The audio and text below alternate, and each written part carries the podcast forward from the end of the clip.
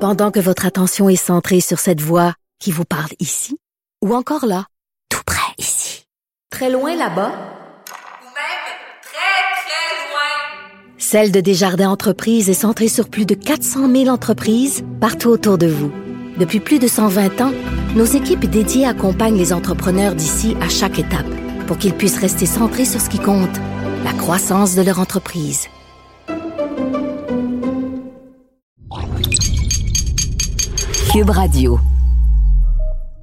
Bonjour à tous. Aujourd'hui, il est question de la marque suédoise Volvo qui s'apprête à commercialiser son tout premier véhicule à motorisation strictement électrique, soit le C40, qui est élaboré sur la même plateforme que le VUS XC40, lequel est déjà offert sur le marché, est disponible soit avec un moteur électrique, soit avec un moteur à combustion. Le C40 sera donc le premier véhicule de la marque à être exclusivement animé par un moteur électrique. Ici Gabriel Gélina du Guide de l'Auto. Montez à bord avec moi pour cette série de podcasts au cours de laquelle il sera question de performance, de technologie, d'histoire et surtout de notre rapport avec l'automobile. Voilà avec Gabriel Gélina.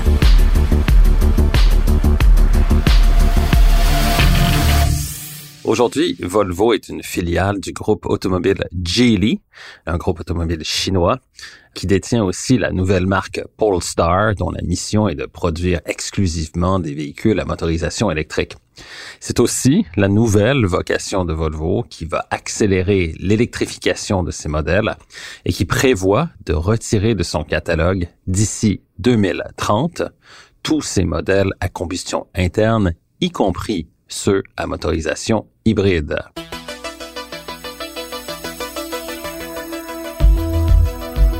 Ce dernier aspect est très important puisque c'est justement avec ces modèles à motorisation hybride rechargeable que Volvo a bien réussi à tirer son épingle du jeu en 2020. En effet, la marque n'a connu qu'une baisse de 6% de ses ventes à l'échelle mondiale dans le contexte d'une pandémie.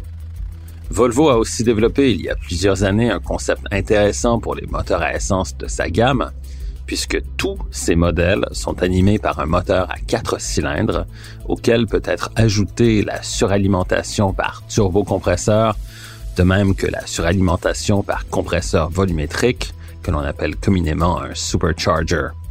Aussi, ce moteur thermique peut être secondé par un moteur électrique pour produire les variantes à motorisation hybride rechargeable de la marque. Bref, avec un seul bloc moteur à quatre cylindres comme base, Volvo est capable de produire des motorisations adaptées à tous les types de véhicules, même ceux dont le gabarit est plus imposant, comme le VUS XC90 par exemple. Et ce sont justement ces modèles à motorisation hybride rechargeable qui représentent maintenant 30% des ventes de Volvo à l'échelle mondiale. Or, la marque suédoise a toujours maintenu que ces véhicules préparent le terrain en quelque sorte pour l'adoption éventuelle par sa clientèle d'un véhicule à motorisation purement électrique. Voilà où la variante électrique du VUS XC40, laquelle est déjà sur le marché, et le nouveau C40 électrique entrent en scène. Par rapport au XC40, le C40 Recharge présente un gabarit comparable, mais se démarque avec son look de VUS coupé grâce à une ligne de toit fuyante vers l'arrière.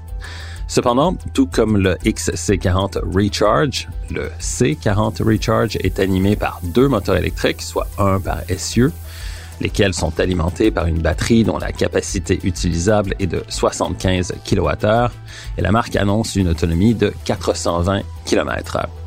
L'ambiance à bord du C40 Recharge est identique à celle du XC40 avec un système d'infodivertissement développé en partenariat avec Google et fonctionnant avec la technologie Android.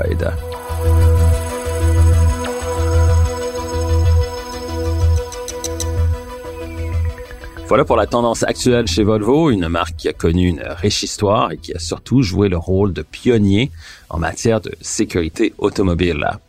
Aujourd'hui, toutes les marques et tous les modèles doivent se conformer à des standards élevés en ce qui a trait à la protection accordée aux passagers en cas d'impact, mais ce n'a pas toujours été le cas, sauf chez Volvo, où la sécurité a toujours été l'une des valeurs fondamentales de la marque.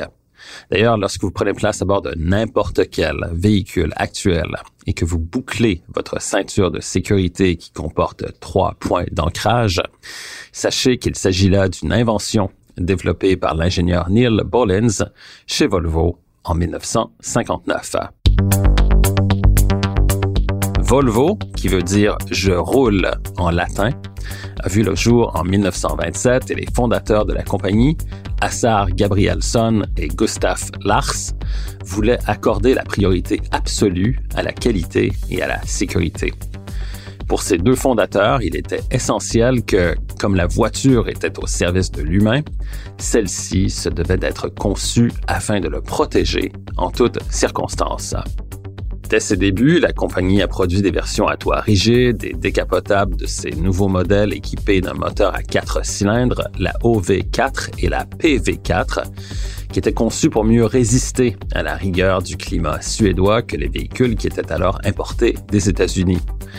Ces deux modèles arboraient le symbole suédois du fer fixé sur une pièce de métal placée en diagonale sur la calandre, un autre élément de l'héritage de Volvo que l'on peut encore voir sur les modèles d'aujourd'hui. En 1944, Volvo dévoile une voiture qui sera marquante, soit la PV 444, qui était résolument moderne pour l'époque. Elle fera d'ailleurs partie du catalogue de Volvo jusque dans les années 60, sous différentes déclinaisons. C'est aussi avec cette voiture que Volvo tâte le terrain en sol américain en 1955, tout d'abord via un distributeur indépendant, puis en 1956 en établissant son propre réseau de vente. Une des voitures les plus importantes, mais aussi les plus inattendues de la marque suédoise, est dévoilée officiellement au Salon de l'Auto de Genève en 1961, soit la superbe P1800. La ligne très sportive de cette voiture marquait alors un clivage évident avec la PV 444. La Volvo P1800 est l'œuvre de Pietro Frua, qui l'a créée pour le compte du carrossier Ghia. Une très belle version familiale sera aussi produite, la P1800S. Cette icône suédoise devient également une vedette internationale grâce à l'acteur Roger Moore, et son personnage de Simon Templar de la série Le Saint. Et si je vous parle de la Volvo P1800, c'est aussi parce que cette voiture a servi d'inspiration de design pour la Volvo C30, une petite voiture à trois portes qui a été dessinée vers le milieu des années 90, je vous le donne en mille, par un designer québécois. Ce Québécois c'est le designer Simon Lamar, natif de Sainte-Thérèse au Québec, qui un jour fait la rencontre d'une jolie Suédoise et qui a choisi de la suivre en Suède pour aboutir d'abord au département de design de la défunte marque automobile Saab, puis chez Volvo à Göteborg. On doit également à Simon Lamar le design de l'habitacle du tout premier VUS XC90, donc le modèle de première génération, ainsi que le design de la familiale Volvo V40 de 2012. Aujourd'hui, Simon Lamar est vice-président du design extérieur chez le géant automobile chinois Geely, soit le groupe qui détient à la fois Volvo et Polestar. En ce qui a trait à la suite des choses chez Volvo, il est clair que l'orientation du constructeur est de miser exclusivement sur la mobilité électrique, tout en continuant de prioriser les valeurs fondamentales de la marque, que sont la sécurité et le respect de l'environnement.